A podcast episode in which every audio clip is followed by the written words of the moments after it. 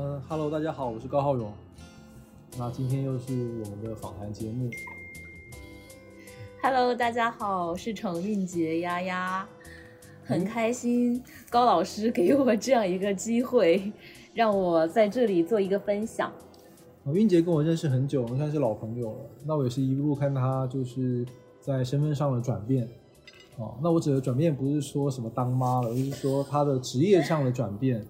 哦，他本来是从事金融方面的行业，然后现在啊、自己出来创业。那因为我身边很多朋友呢，他们自己有一些创业的想法，有一些想要从那种什么工作的一些牢笼中跳脱出来的想法，但很多人都不知道该怎么做。然后更重要的是，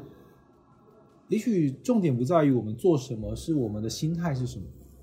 你同样是做金融，有人做的很开心，但有人做的很痛苦。对，有人想要稳定去做公务员，有人确实他因此他活得很自在，但有人干了一阵子公务员，他觉得这不是他想要的。那韵杰是我身边我觉得嗯少数特别知道自己想要什么的朋友，所以我觉得今天就请他来分享，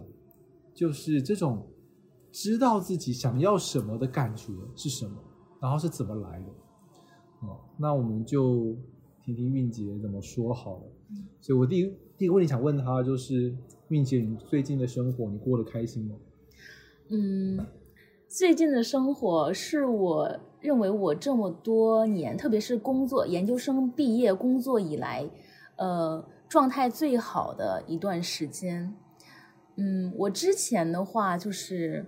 在一个特定的行业里边，就是做大家认为一个比较优秀，或者说是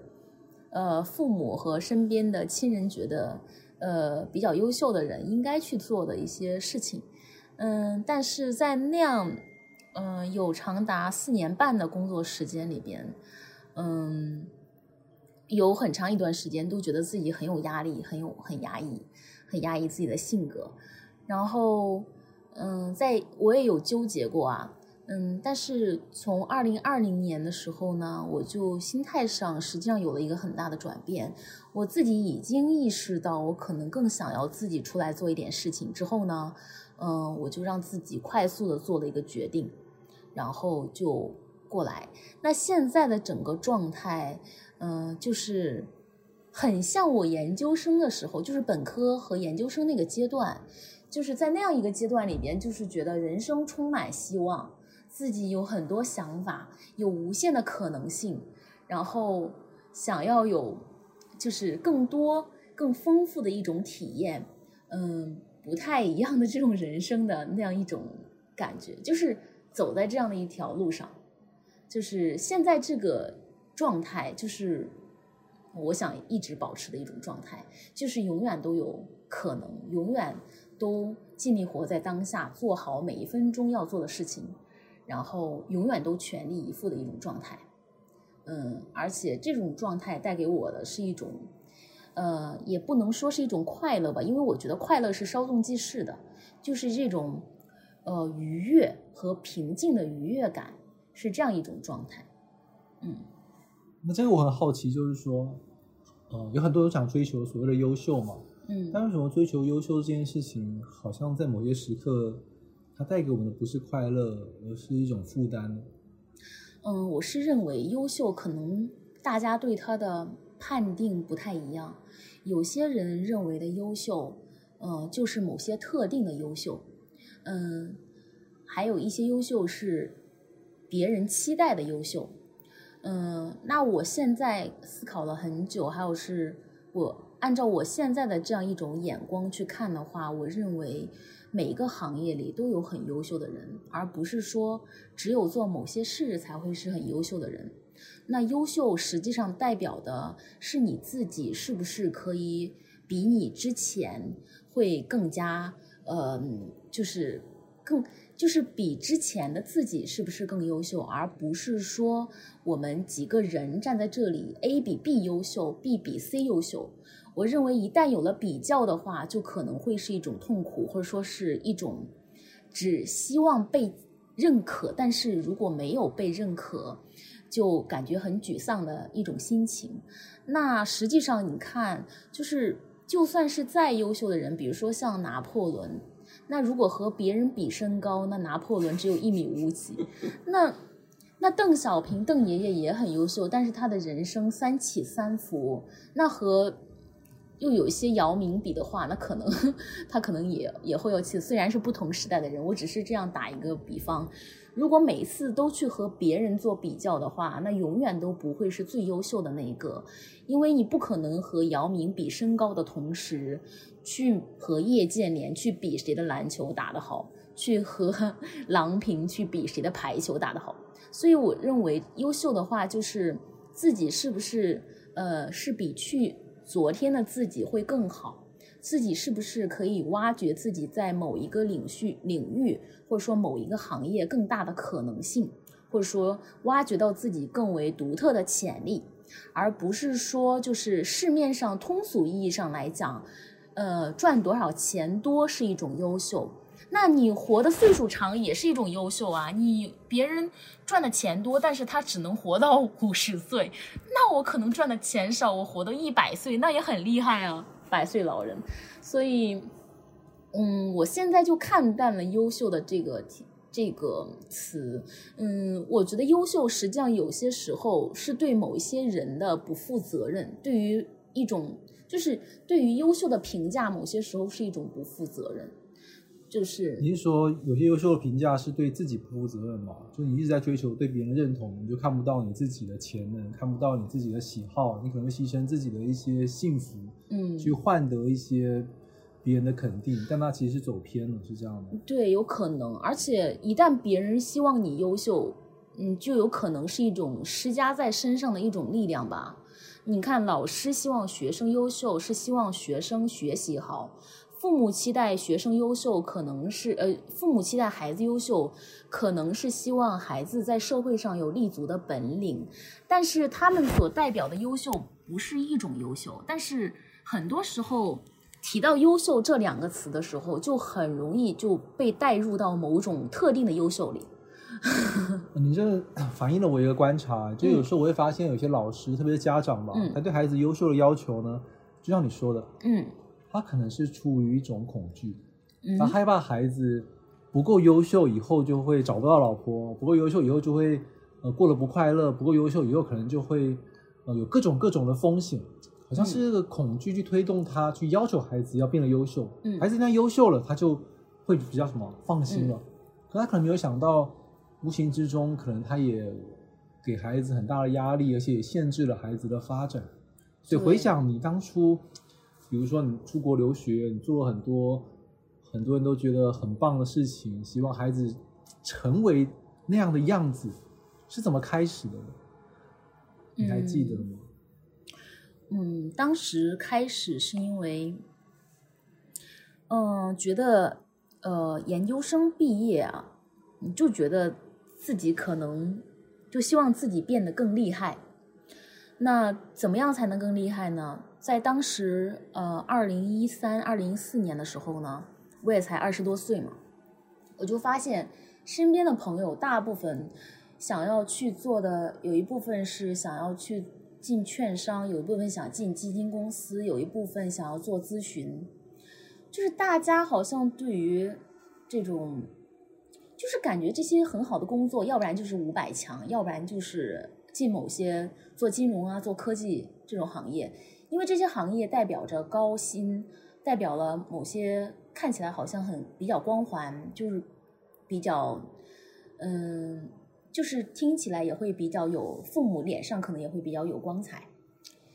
然后就像身边所有人一样，但是我进当时不是学金融的，我自己本身是学新闻的，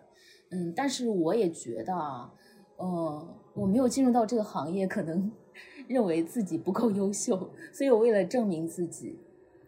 就特别想要去做那个做金融相关的这样一些事情。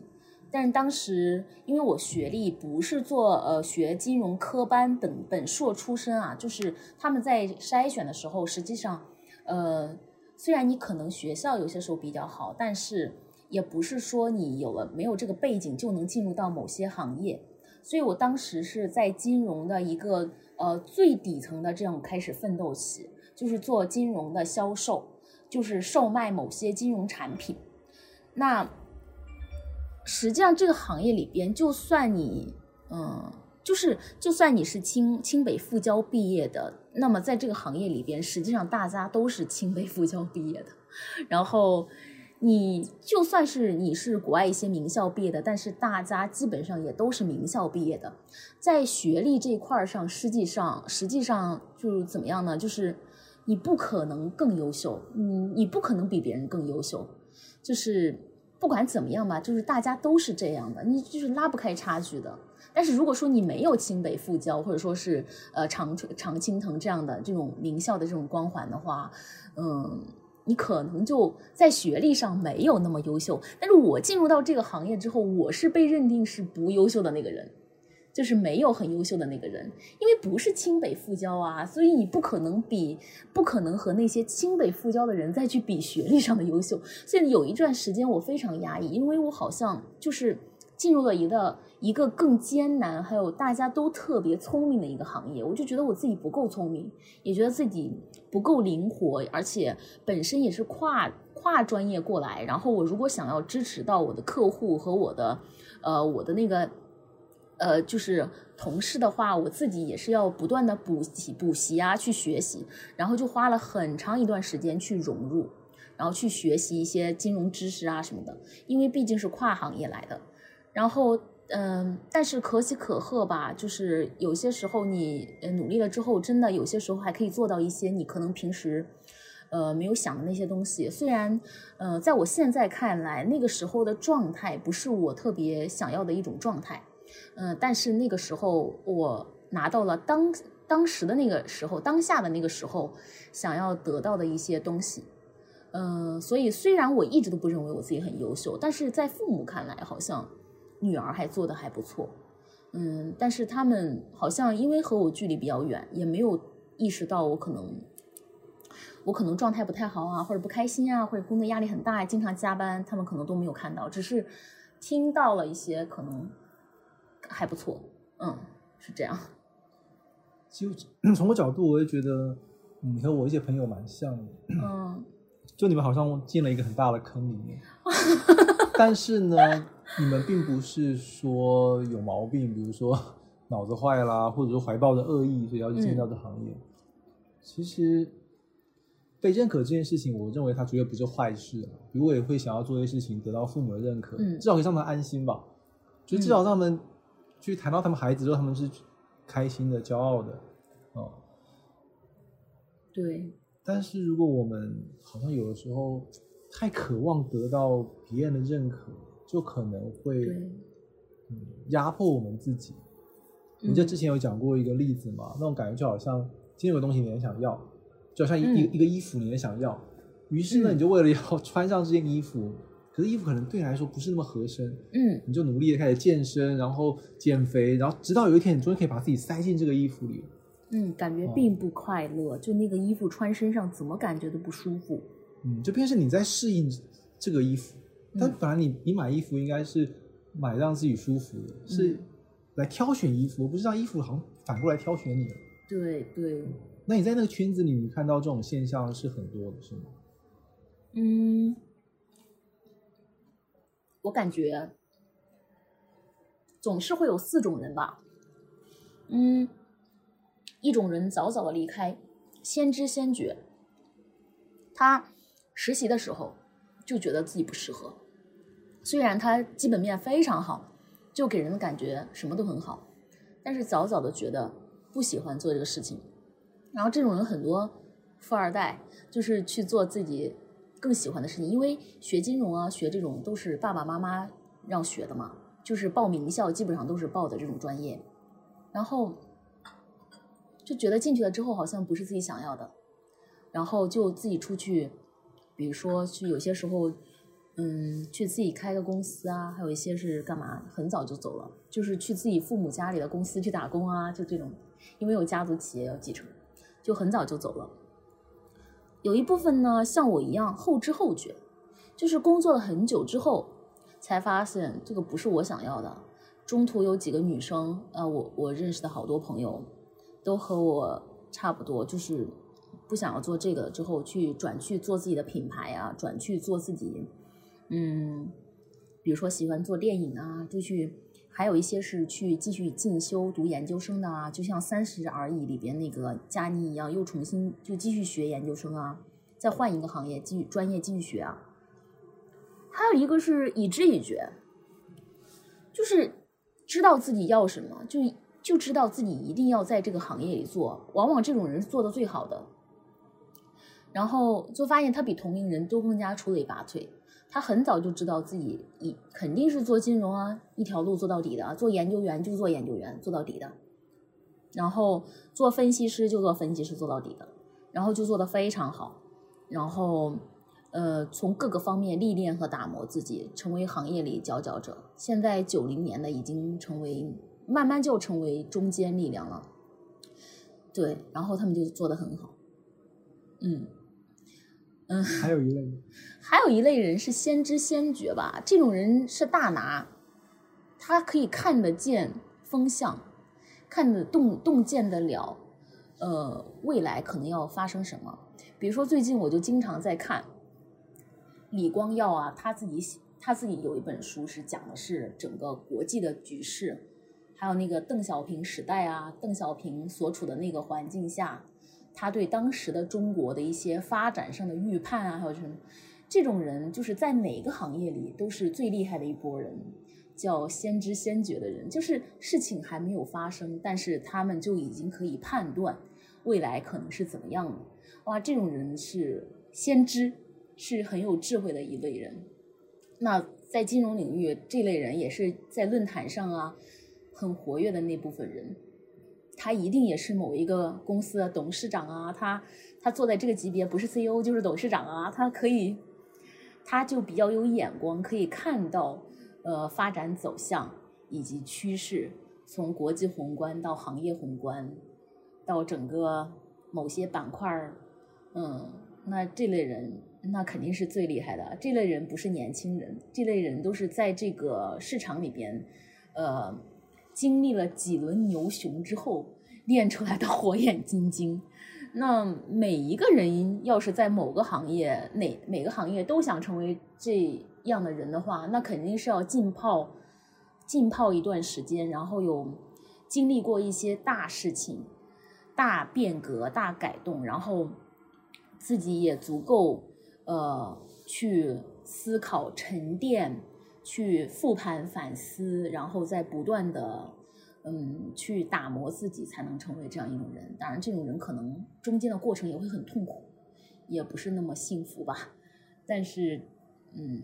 基本上推动世界发展的就是先知先觉的人嘛。嗯。那所以换个角度来说，就是这些人虽然很厉害、很伟大，比如说我可能。嗯，读中学的时候，我也会很崇拜某些成功的人物。对呀。可是到了人生某个阶段，你会发现，其实这些人的成功是不可复制的，因为每个人可能都有他适合自己做的事情，真正想做的事情，真正让自己幸福的方式。所以，复制别人获得幸福的方法，很可能，嗯，他并没有没有办法真的让我们快乐。对，这种人以前上学的时候，可能会觉得这种人好厉害。好崇拜，好有光环，好喜欢，好想和他们在一起。怎么样才能成为这样的人？但是等像呃过了一段时间之后，就发现实际上这部分人很难得，就是不是所有的人都可以成为这部分人，而且要想成为这部分人，中间真的是要经历九九八十一磨难，而。不是每个人都具备承受这种磨难和承受这种打磨的，呃，承受得住这份压力的这样一种，就是怎么说代价吧，就是要付出的一些代价和努力，很多人都达不到，而且，嗯，这种人可能年轻时候会非常崇拜他，喜欢他，但是你，像我说的是我自己，到了一定年龄之后。就发现，像这种比较具备个人英雄啊，或者说具备个人能力的人，有些时候你把他当成偶像就好了，不是说生活中需要这样的人的。而且生活中真的有这样一个人，不见得就会很幸福啊。因为很多人，很多伟人也好，他很多伟人，很多优秀的企业家，他事业做得很好，但是他可能，嗯，朋友很少啊，或者说是家庭不幸啊。但是我我只是举的个例啊，也有一些是事业也好，家庭也好，朋友也好的。但是很多人很难完全去均衡，要成为这样一种人，一定要付出巨大的代价，就看，嗯，是不是能够接受。但是你就算接受了这样的代价，也不一定能够成为这样的人，所以也算是想明白了吧。嗯，你让我想到我研究的课题，因为我是研究存在心理治疗嘛。存在心理治疗里面有一个前提，就是第一个人是不完美的。嗯呃，所以你如果是个完美主义者，你可能会很痛苦，因为你在追求一个人做不到的事情。对，啊，比如说，不管你再怎么爱漂亮好了，那你还是会老化呀。嗯那世界上最好、最厉害的化妆品，没有办法帮助你去延缓这个衰老，啊，不对应该说延缓，可它没有办法去拒绝这个衰老。哦、对，嗯那第二个就是说，存在心理治疗，它假设说，嗯、人的一生就是会不断的去面对各种困难，嗯，嗯也就是说呢，我们其实通过去处理这些困难而成长。如果一个人他完全没遇到任何的痛苦，没遇到任何的磨难，他是不可能成长的。对，但重点是经过这一切以后，你能不能够去接纳这件事情？嗯因为有些人他不愿意接纳，那他可能就会去整容啊，然后把自己永远的保持在他想象中的那个样子。呃，那有些人不愿意接受，那么可能他经历了一些痛苦，他还是会嗯。我们说执迷不悟的，嗯。啊，一条路走到黑还要往下走。对，啊，比如说有些人他为了他的事业，他已经呃失去了跟亲人之间的连接了，甚至失去了健康，但是还是坚持下去。他们意识到就是说，最终你可能会失去一切，因为嗯。就像我们前面讲的，有些事情它就是无可复制的，嗯。甚至还有一些是什么？是命运，是意外，嗯。是机运。哦、那不是说你光靠人类的努力就能达到的，所以这是人不完美的地方，并不是努力就一定会实现你的愿望。嗯但有时候有些鸡汤很喜欢谈这一点，就是说你肯定是不够努力，所以你才不成功。但其实这个话也是有有有盲点的。哦，我感觉你不够努力不成功，很成功学的那种宣讲。嗯，我觉得有些时候人的努力啊，他可能自己都意识不到。当真的是在做自己比较喜欢和追求的事情的时候，他是没有所谓的坚持和努力的，因为他持续的在做，在做，不断的在做，他而且还并没有意识到自己在不断的努力。因为他可能就把这种带入到了生活的常态里，所以他无所谓的坚持，他只是喜欢不断的去重复去做而已。所以一旦提到努力啊，干嘛，就好像意识到自己有一种抗拒啊，或者说一种有一种东西是要去打破它，要去不断的提高自己，那个叫努力，努力，努力。所以，呃，我是觉得现在，嗯。现在我就是进入到了一种这样的状态，我就是比较容易去接受和接纳自己吧。嗯，我我已经意识到自己肯定是有一些，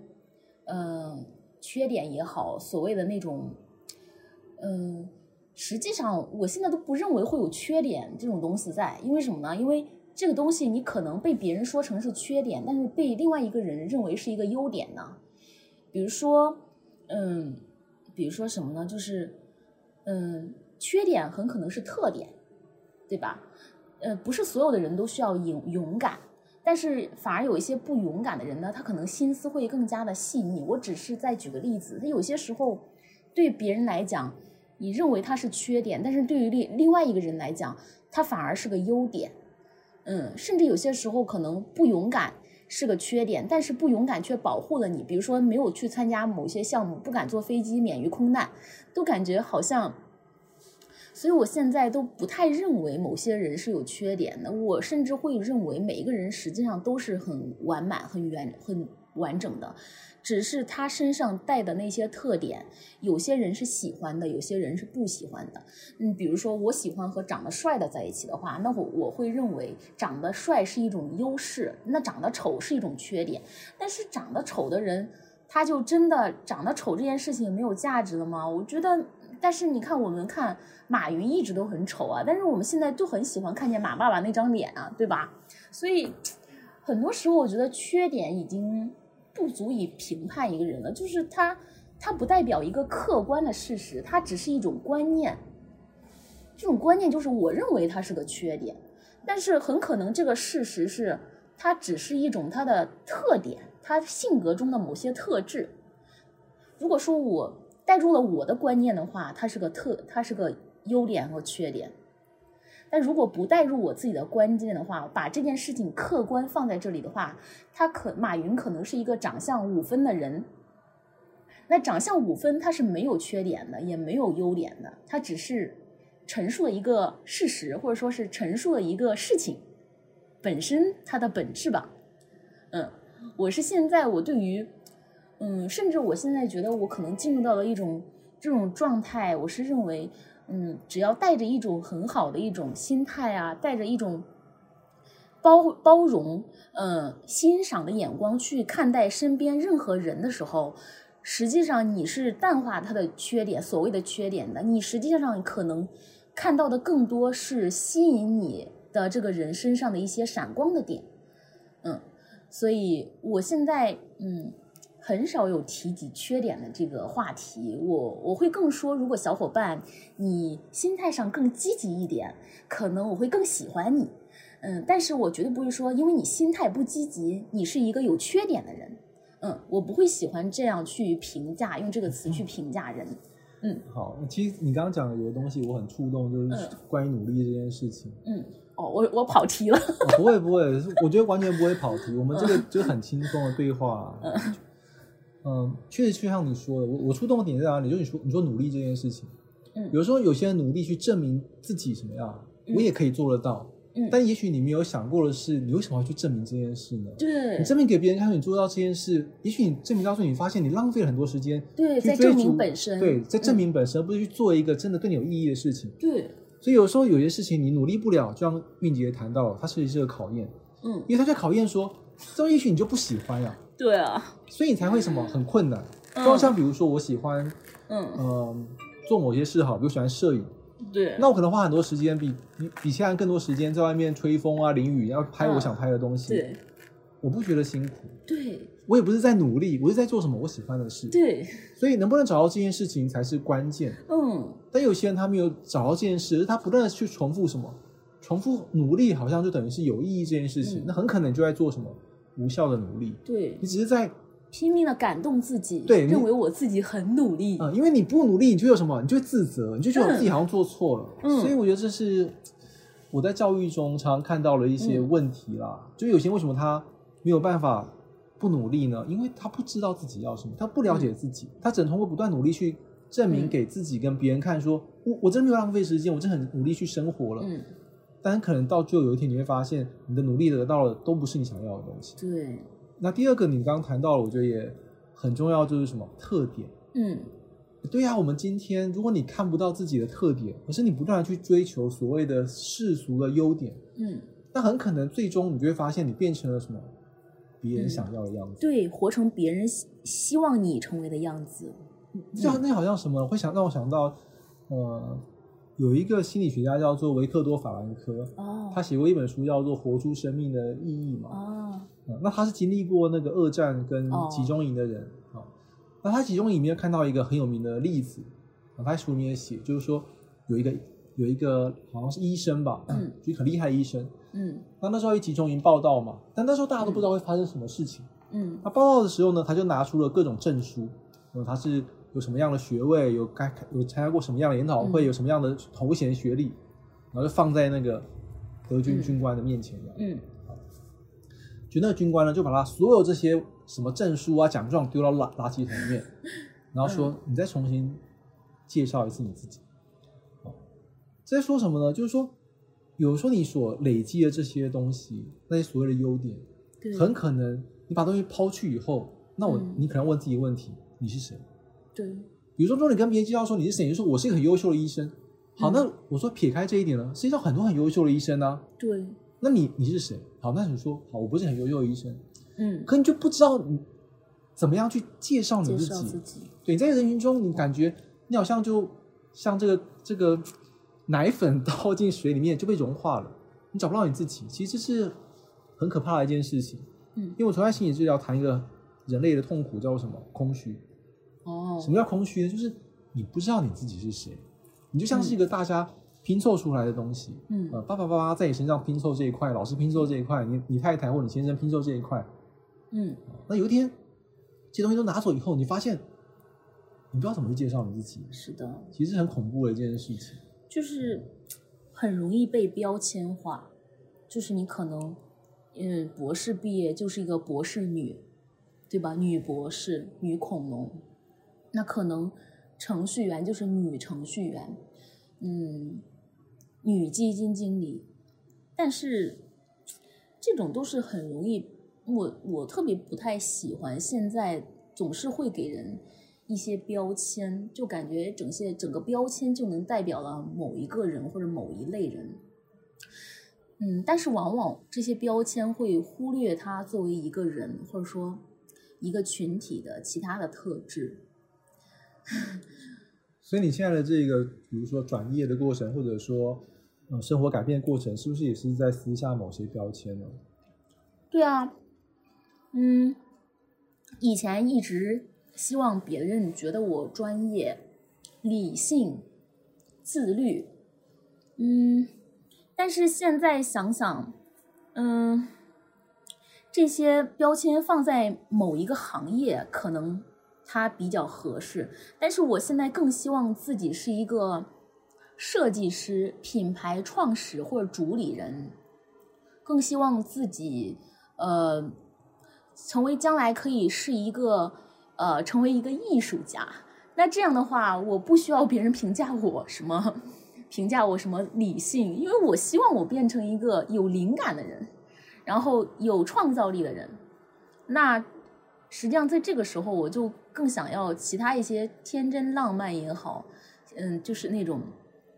特立独行也好，还有一些灵感来袭的时刻也好，我更希望嗯有一些其他的东西带给我，所以身上的另外一些标签可以先淡化掉了。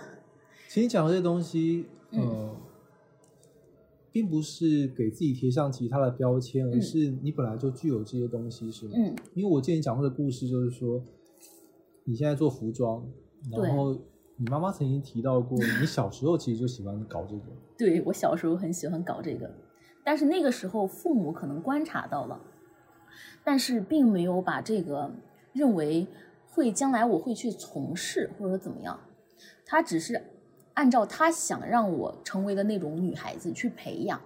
比如说让我小的时候去练舞蹈啊，小的时候是去学弹琴啊，然后觉得我数学不够好，就给我找家教补数学。那个时候他们就想，可能是培养的，就是当下标准里边适合去打工、适合去创业，呃，不是适合去工作，或者说将来他们认为女孩子就应该去大学当老师啊，或者去做一些政府公务员啊这种文职性质的。所以他们的培养都是希望把我培养成为一个一个文雅文气、听话、服于管教，然后又受过良好教育的小姑娘。然后这样一个小姑娘将来进入到某些特定的岗位，然后希望培养成这样一个人。但是当时我本科之后，然后又读研究生之后呢，我可能也接受了一些西方的思想吧。然后我的那个大学的老师还有学校，就让我们做自己，做不同，就是不要变成同一类的人。然后那个时候就经受住了经受了一次思想的这个洗礼。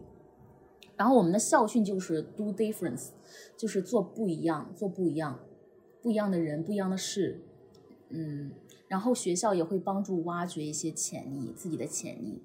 包括去申请这些国外的高校的时候，是要挖掘自己和普，就是平时我们，呃，就是平时我们高考培养的那种人才标准不太一样的地方，才能慢慢去打，嗯，打动西方学校对我们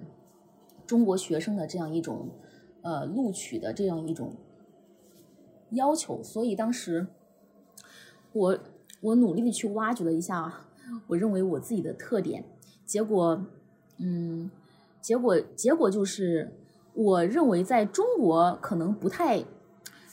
不太对高考没有用的一些东西，反而在呃在西方的学校会认为这是一个很好的一个东西。比如说，嗯，那个时候我比较喜欢中国传统文化，那个时候，嗯，我还没事儿穿个汉服去弹古琴嘛，然后。嗯，在高考是绝对不会考这个的，因为这个是平时的兴趣爱好嘛。但是结果，呃，西方的学校会认为这是你是民族性，就是世界性的一种体验，他会觉得你这个学生，呃，代表了某一类群体或者说某些民族属性，觉得它是一个很好的一个优点。然后还有一些其他的，比如说我上。学那会儿，我喜欢自己去做手抄报、做手账，然后我坚坚持写日记。那这个也是对高考没什么帮助的。你高考就喜欢让你总结什么做错题本啊，做那个 题啊，还有英语那种改错题啊，类似于这样的。但是那个时候我做了很多事情，我长年累月的坚持，厚厚的手账本就记了很多很多。当我把这些照片拍出来发给西方的学校的时候，他们会认为你这个女生真厉害，你可以长久的坚持做这样的事情，记日记记十年十几年，非常厉害。然后不仅给我 offer，还给我那个呃奖学金。然后我就我就想，实际上有些时候，呃，生命不就是这样吗？有些时候你可能看起来做了一些没有意义的、没有意思的事情，或者说在别人眼里没意思，在自己这里感觉很有意思的事情。那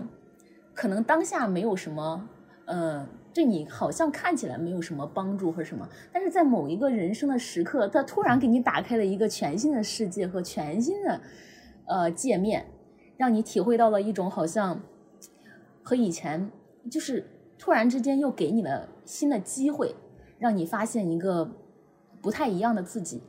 所以。我做服装就是源自于我小的时候偷偷剪妈妈的床单，剪我妈妈的衣服，我妈给我买的裙子，我全部就把那花边给剪了，因为我我好像从小就很喜欢极简啊，这花边全剪掉，我不喜欢那种太过于女性化的装饰。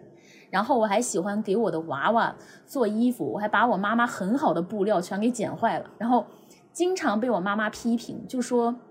你怎么又来乱搞啊？什么了，乱七八糟的，把家里把家里的那种床单、衣服都弄得乱七八糟的。然后这件事情已经过去很久很久了。当我现在在开始做服装的时候，前几天我妈好像突然从那个视频的镜头里发现 我又开始做这件事情的时候，她首先是一种惊讶，然后她说：“哎，你怎么又开始做起来了？你小时候喜欢做的事情，我已经忘了，我小时候是喜欢做这样的事的。”然后我就问我妈，我小的时候就很喜欢做这样的事吗？她就说你小的时候把我很好的衣服都给剪掉了，把床单都给剪坏了。我就说哇，我小时候就就有这样的潜能，那个时候你发现了吗？那个时候怎么会发现你这个潜能？那个时候只想打你，让你赶紧的好好学习，不要搞那些有的没的乱七八糟的。然后，但是当他说这句话的时候，他反而不是说在责备我，而是他好像看到了他女儿小的时候。做自己很开心的时候的那种那种状态，就是那种脸上的兴奋感。反而我妈妈好像突然间很开心，就觉得我哇，虽然我女儿好像长大了变了，但是哎呀，她有一个时刻是和小时候连接在一起的。嗯，可能对于我妈来讲，嗯，可能在当下是比较感动的吧，所以她嗯挺开心的，就是。脸上就能看出来，她是肉眼可见的开心，觉得哇，我的女儿长了这么多年，三十岁了，在某某些地点，呃，某些方面依然没有变化，嗯，她真的是很开心。然后我就觉得，如果这这东西就像音乐也好，就像美术一样，嗯，亲人总会离开，可能有生老病死，但是有一些，嗯，能够伴随生命的，可能反而是这些最没用的东西。你让我想到两个故事，嗯，一个就是我在咨询里面的经历啊，嗯，其实咨询师面对很多人，嗯，有很多人他们都是所谓世俗上的优秀，嗯，呃，赚了很多钱，有很好的头衔，嗯，然后有很好的工作，嗯，但是你会发现，就是优秀，并不代表他的心里就会快乐。嗯。哦，因为优点跟特点真的是不一样的。嗯。甚至很多人他们拥有事物上的成功，但你会发现他们很没有自信，他会觉得自己像个骗子一样。心理学叫做冒牌者综合症。嗯那为什么会这样呢？可能很可能就是因为他始终没有活出真正的自己。嗯那你那这种优秀永远都会被比较，嗯就像你说的，你们公司有有那些九八五二幺幺海外留学的，他们不断在竞争，不断比较，永远都没有什么、没有个尽头，嗯所以永远都会觉得自己是不够好的。然后第二个故事就是我在看那个朋友圈啊，然后有朋友就晒孩子 在干什么嘛，嗯有一类父母是喜欢晒什么？我的孩子很优秀，嗯奖状啊、考试啊、成绩啊，各种什么得奖什么的，嗯但却只有很少的父母在晒，就是我的孩子很特别。嗯我我觉得是蛮遗憾的，因为就像韵杰告诉我们的故事，很多时候我们会发现，我们对一个人的认识是记住他那些特别的部分，而不是他优秀的部分。嗯你看，最近像马上要过年了，嗯有些人回家为什么不想回家？就是这样嘛，三姑六婆这边谈说谁家的孩子比谁更优秀。但除了这些东西以外，你能不能讲出这个孩子他的特别之处在哪里？你看你妈为什么记得你捡衣服那个事？因为这个事情实在是太有趣了，代表这个孩子跟其他孩子不一样。嗯哦如果你说孩子考一百分，那班上可不好好几个都考一百分，那嗯这有什么意思呢？就会进入什么 比较？对对，孩子其实不喜欢被比较的，嗯我们喜欢的是爸爸妈妈看到什么，看到我们。不一样的地方。，对，我的孩子就跟其他孩子不一样。嗯就算他许长得没有别人高，没有别人好看，没有没有别人考试成绩好，嗯这还对我来说是独一无二的。嗯我我觉得这种感受是是很重要，因为有些孩子他为什么不快乐，就是因为他独一无二的地方还父母看不到，对父母老是拿那些东西来比较，对。从教一天到晚就告诉孩子说你不够好，那问题是好又怎么样呢？对，啊难道你要去？我就之前有有个有个海外国外拍的广告嘛，他就谈说，这个父母呢会一天到晚去讲孩子这里不好那里不好，可是呢，当孩子反过来去挑选父母的时候，他不会说去选一个更好的父母，他就是要自己的父母。嗯。对呀，那我们能不能用这样的观点去接纳我们自己就很重要啊！你想对对，你想成为一个优秀的人呢，还是你想成为一个特别的人呢？而且所谓特别，就是你知道自己要什么，你知道自己适合什么。嗯。哦，是的，就我好像看过一个报道啊，就说有有一个人啊，对一盆花进行霸凌，一个月之后那盆花就死掉了，就一株植物，就不停的说你怎么这么丑啊，就是语言的暴力嘛，就一直说你这个你这个植物怎么这么丑，这么，然后那个花它慢慢慢慢就死掉了。但是有一个人呢，同样也对另外一个女孩子不停的夸，好像那个孩子还是日本的，应该是个日本的孩子吧。她女生她本身特别自闭内向，又觉得自己不够漂亮不好看，就经常很自卑。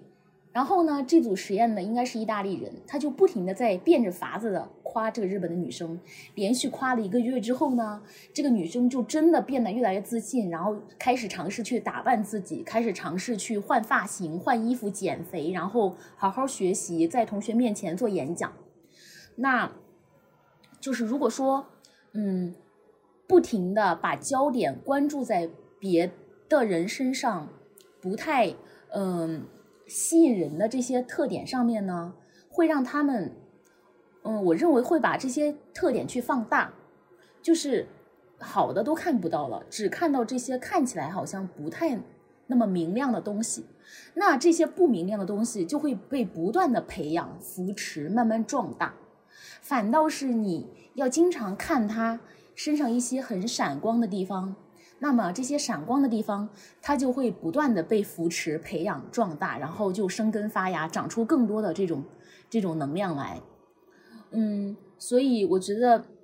如果是真的把他当成自己很爱的人，或者当成自己很关心的朋友和亲人，就一定要给他力量去扶持他身上。嗯，真正很特别，或者说是很有希望，能够，嗯，很引人注目的一些闪光点去，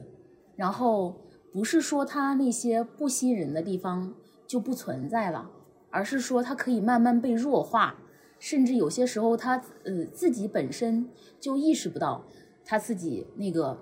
嗯，以有那样一种不太吸引人的地方。比如说，我一直以前一直都是一个很胆小的人，我从小到大就是虽然我自己认为我自己很多时候就是技能上也好，能力上也好，嗯，比如说我大学的时候，因为我很小很小的时候，实际上弹琴就已经弹的还不错了。但是我记得很清楚，我本科的时候，老师推着我去参加那个呃，就是音乐节，让我去上台表演，呃，弹琴，去代表班级去弹琴。那我就很胆小，我一直不敢，不敢去，害怕，不敢上台，就不断的就是，就是别人觉得你可以，但是我自己就觉得我不可以，但是。现在我自己做了很多事情，我已经，我真的我已经忘记了我曾经很胆小了。我现在做了很多决定，都让我认为我自己是一个很勇敢的人。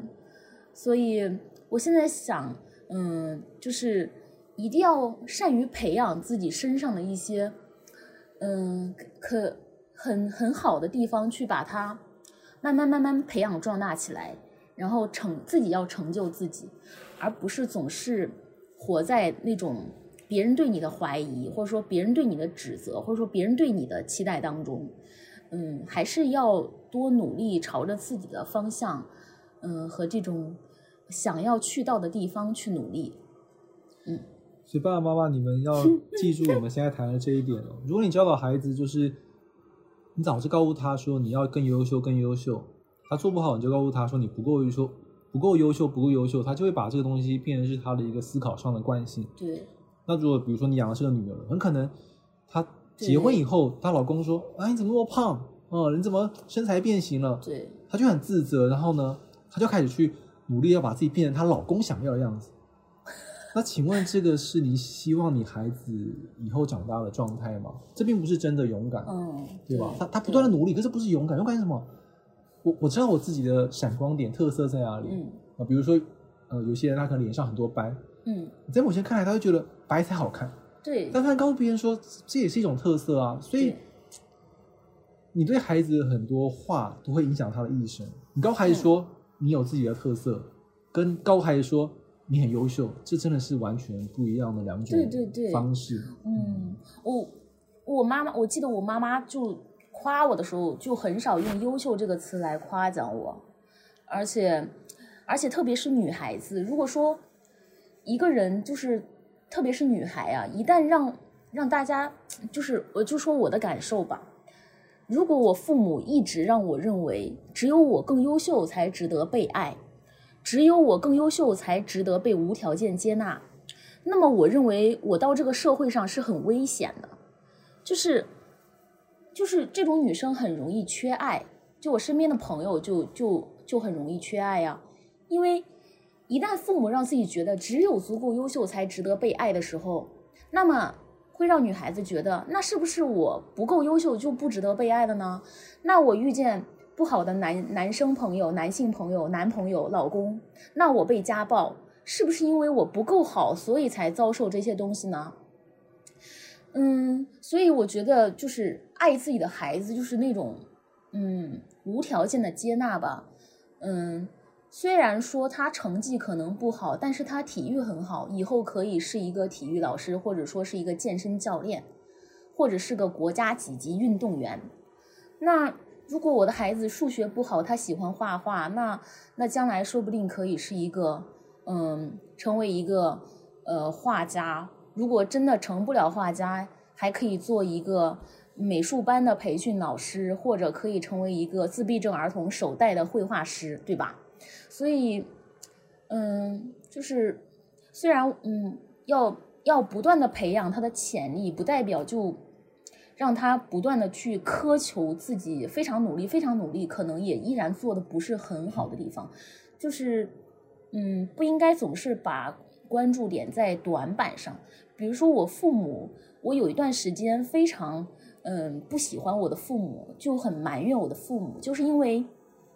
我实际上从小到大学习成绩都很好，但是我父母嗯会认为我数学成绩不够好，那他们每次对我的谈话集中最多的地方，数学怎么样啊？考了多少分呐？你的数学还行吗？你最近努力学数学了吗？哇，我就想告诉我爸妈，怎么我每科我语文成绩一百五的满分，我考一百四。英语成绩一百五，我考一百四，你们都看不到，但是只看到了我的数学只考了九十六分呢？为什么？为什么其他我都很好？我那个身体健康，然后字正腔圆，然后弹琴也弹得好，然后舞蹈也跳得好，但是你们就只关注我的数学成绩没有及格呢？或者说及格了，但是及格分数没有那么高呢？总。所以现在对我的影响就是，一谈到数学，每次都觉得自己不够好。但是我数学真的有那么差吗？实际上也没有差到哪里去啊，只是说比起其他的优点来讲，看起来没有那么好而已。但是我的父母就经常只关注我不不好的地方，嗯。但是我现在回过头来看啊，我觉得可能对他们也包容了吧。但是如果说有一些孩子想不开，可能就造成了一生的阴影。就是一提到这个事情，下意识的就觉得我自己不好，我自己不好，然后就限制了很多可能性。比如说，我数学可能当时真的没有那么好，但是我不是照样可以进入到某一个需要数学非常好的领域里边去工作了几年的时间吗？对吧？所以有些时候你可能会限制他的发展和可能性，在某些，在某些就是父母局限的或者狭隘的价值观里。造成了一些他的不好的影响，对他的一生的发展造成了某些瓶颈，可能不是孩子本身，而是父母的眼光没有到位而带来的。嗯，当然说 有时候父母会有局限性了，因为每个时代都会有它的局限性。对。不过你刚谈到了爱这点，我是很同意的，因为在咨询中有时候遇到一些人的情感问题嘛。嗯。呃，确实这个是会带给某些人一种惯性，就是优秀是爱的前提。所以我遇过一些男性、女性也有，他们可能去相亲或者在一些联谊的场合，嗯，我有一种很奇怪的想法，就是说我在联谊场合马上已经展现了我的优势了，对，呃，我的头衔了，我的各种赚多挣了多少钱啊，我么房啊，他把所有优秀一面都呈现出来以后，他就发现为什么没有人来爱我？对，就是优秀不是爱的前提，对，嗯，但是所以有些人就会说，我我把这个牌要亮出来，为什么为什么这个人不喜欢呢？不喜欢我不爱我呢？就没感觉，为什么你没有特点？你没有一个真正吸引他的地方？有，你知不知道有一次特别搞笑？我有个朋友告诉我，他他身边有一个朋友去相亲，然后那个男生呢，他拿了九个房产证，甩在他的面前，说：“我有九个本，你要不要和我在一起？” 然后我那个朋友的朋友呢，他吓得落荒而逃。所以你看那个人，他想对啊，可是如果那个人想不通，他可能想的是会不会九个房产证还不够，还要再多买一间？但但也许这个就不是问题，对，问题真的不是你挣多少钱。如果你说你挣很多钱，还是没有人对你感兴趣，那可能问题就不在这里啊。对，优我觉得优秀吧，可能只是世俗上大家对你的评价可能比别人多了一点什么东西，但是优秀可能是吸引别人更去了解你的地方，但是不代表优秀了就别人一定会爱你，或者说你不优秀，别人就不爱你。我是这么觉得的，嗯，对，我觉得爱有很多因素啦，比如说熟悉啊、欣赏啊，还有一点就是什么，还是那个特点了。就有的时候你我们回想交往过的对象或喜欢过的人，嗯，很可能不是因为他优秀所以你记住他，他的某些小小的，就像你说的闪光点一样，哦，就觉得好像在某个时间特别打动，然后就被打动了。所以回头去说啊，我们爱我们自己也是啊。你爱你自己是因为爱你自己的优秀吗？爱我自己数学很好，所以我爱我自己吗？好像不是这样。对啊，那我们爱我们自己的什么呢？嗯，我感觉就是我特别喜欢。我现在嗯，我觉得有些时候吧，我特别喜欢我自己，就是天马行空的想象力。以前我总是因为这件事情自卑，因为在。在做金融的领域，大家实际上你，比如说你跳跃性思维也好，或者说是过分发散的想象力也好，都会被他们认为是可能不太靠谱的一种特质，没有办法去产生他们想要的价值。对，然后感觉不太靠谱，因为你今天想这个，明天想那个，后天想那个，就觉得很奇怪。但是现在，我就觉得我特别喜欢想象力，我感觉。有想象的、有想想象力的人，都是有有梦想、有天空的、有没有天花板的人。因为你看，像我很喜欢马斯克，他就是一个很有想象力的人。嗯，他在追求自己想要做，他想他是创建了特斯拉，他之前玩 PayPal，然后还想去做月月球空间站。哇，他的想象力好丰富啊！他他都想要在月球建一个空间站，我觉得我我想都不敢想，但是他敢想，而且他敢想，他还敢做。然后他在做的过程中，一不小心成为了世界首富。我就觉得有想象力的人很难得，因为大部分人都不敢想，也大部分人都不敢去追求自己的想象力。所以我觉得想象力在某种时刻是一种奢侈品。然后。就像期待某些灵感一样，都是很奢侈的，不是说每个人都会有想象力的。所以，当我发现我自己有天马行空的想象力的时候，我就说：“哇塞，程云杰，你现在可以拥有更为广阔的天空。你不仅可以成为设计师，你将来还能写小说，哎，你可以成为一个作家。那你就把你，你还可以当一个儿童文学的作家，给小朋友去写故事。”那什么以前的九色鹿啊，还有什么不都是很有想象力的作品吗？但是现在好像没有说是想象力的空间，在我们中国的土地上好像总是缺少土壤。那就是很少一部分人会坚持自己的这种想象，有很多人都会就会觉得生活就是应该平平淡淡，或者说就是怎样怎么样的都不敢去想。我觉得敢于去想就是。一个很大的一个突破，然后除了这点特点的话，我还，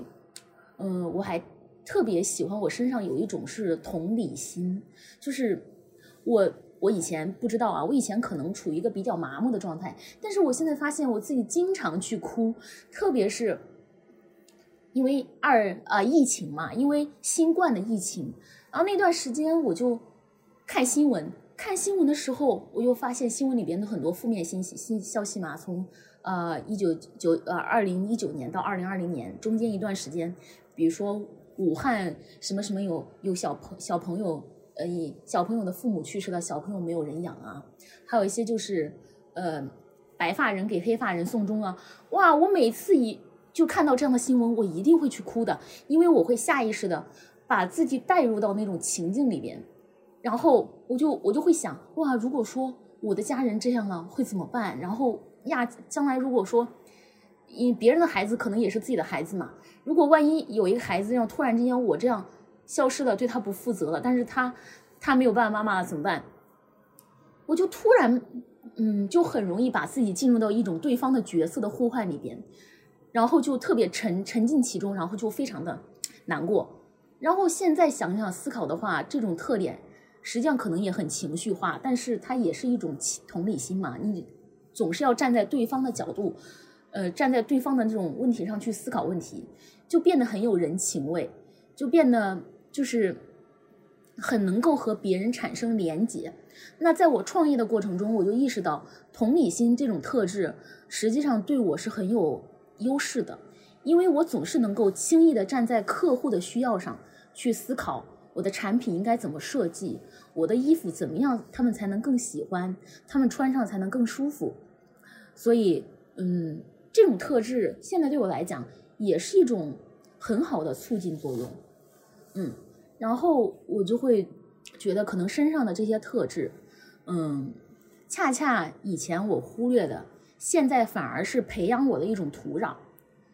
嗯。所以，嗯，我就在想，实际上很多人都是要成就自己的嘛，就是，嗯，不管是哪些特点，实际上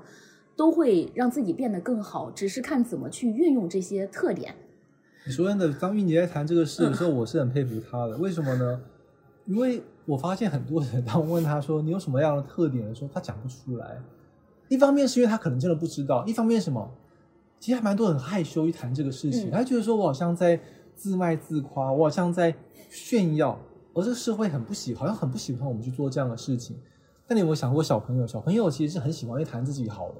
就你看那种三四岁的小朋友，他有好看的玩具，他给你看；好看衣服，他献给你看。他就知道你在里面晃来晃去，为什么？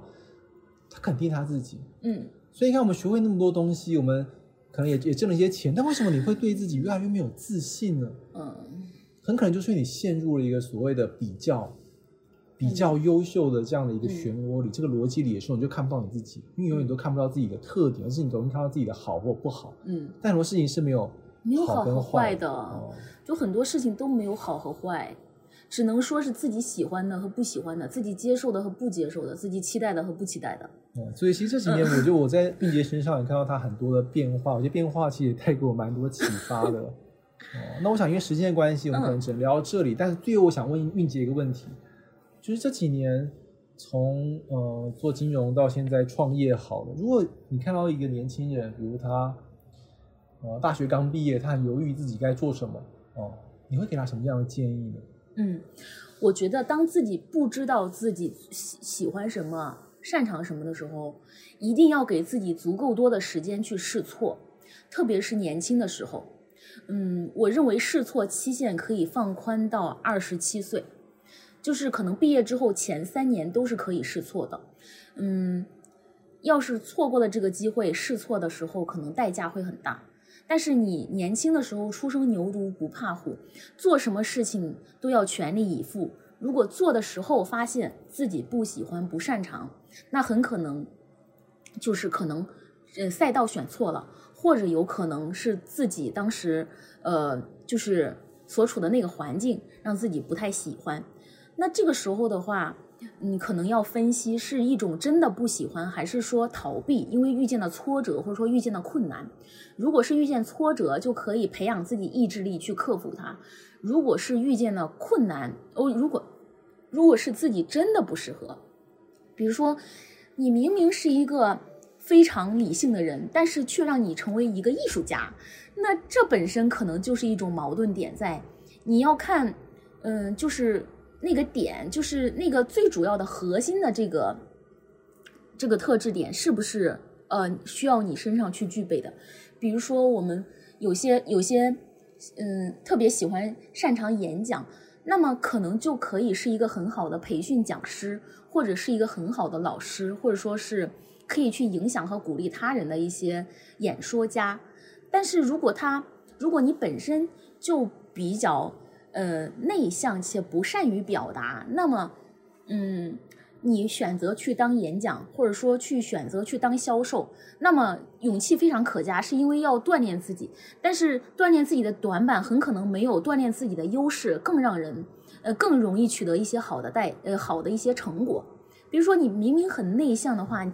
明明明很内向，然后又不太善于表达，但是你擅长写作，情绪很敏感，然后思思想很丰富。那么这时候你可以培养自己，比如说写作啊，比如说成为编辑呀、成为一个公众号、新媒体的这种主理人啊，都是可以的。嗯，就是要首先是尽量尝试自己。只有这个拳头打出去的时候，回弹给你的这种反应，你才能够加深对自己的了解，而不是凭空想象出来的，而不是说我在二十岁这个年龄，我既想做这个，也想做那个，我每天都在想象，都在犹豫，结果什么都没有做。那么这个问题就是最严重的，而不是说我今天做的这个失败了，明天做的那个可能也不成功。那么没问题的，你做了，你发现了，发现了一些其他的这种。发现了你在这个事做事情的过程中，呃，然后找到了更为真实的自己，那么这个是一个好的事情。它不是说那个事件那个事件对失败了，但是可能对你的影响是好的。所以我想建议的就是在年轻的时候一定要多加尝试，要放心大胆，让自己敢去做，敢去追求。要如果是个男生，那么如你喜欢一个长得很漂亮的女孩，你也一定要去试着去追她。只有追她追她，可能有两个结果。嗯，得到或者得不到，那不追他一定是一个结果，就是永远得不到。不仅得不到，还没有拿到追他过程中的整个体验，还有对自己的认识。对啊，因为很可能追到你发现，其实这个人并不适合你。对啊，也有可能你追到，你会发现，哇塞，她只是长得很美，但是她的性格和我并不是很适合。那以后你可能在遇见另外一个很美的女生的时候，你下意识的就会思考，她可能也是长得很美，但是。不是那么适合，那我是不是可以多观察一下她，多了解一下她，我再做决定？那时候实际上生活总是这样，如果说你不去碰撞，你永远都不可能得到一些其他的东西。只是停留在想象的时候，是很难真正的得到这个事情的。让结果去说话，而不是让想象去说话。好，我觉得韵杰谈了很多，他主要谈的就是说。给年轻人建议就是先多去体验，对，多去体验，不要急于下判断。对对对，嗯你会得到很多东西。第一个就是你会很好认识你自己，嗯第二就是说，即使失败，失败体验它还是有很多意义，你可以从中去，也可以认识你自己，而不是说失败它就是一个我们一定要去避免的事情。嗯有时候我们避免失败，我们可能付出的代价会更高。对，嗯，比如说，你今天明明就不喜欢弹琴，好了，就你为了要去应付这件事情，就你还去作弊，那那这不是第一方面你没有接受自己讨厌弹琴这件事情，同时你还可能怎么样，造成更大的损失。对好，那谈了这些呢，我觉得我补充一点就好了，好就是说我自己的人生经验是这样，就在人生的很多过程中，我们会试错，我们会做很多的调整，我们会做很多努力，但是过程呢，千万不要忘了，就是我们呃没有办法一个人去完成这些事情对。有很多的幸福呢，除了我们个人的成就，嗯啊、除了我们自己的特点，还包括和别人之间的连接。嗯，就好像朋友、家人这些东西嗯还是非常重要的，它也是幸福的一个层面。所以有时候我们可能要把幸福的部分呢，嗯，视角更宽一点、更远一点。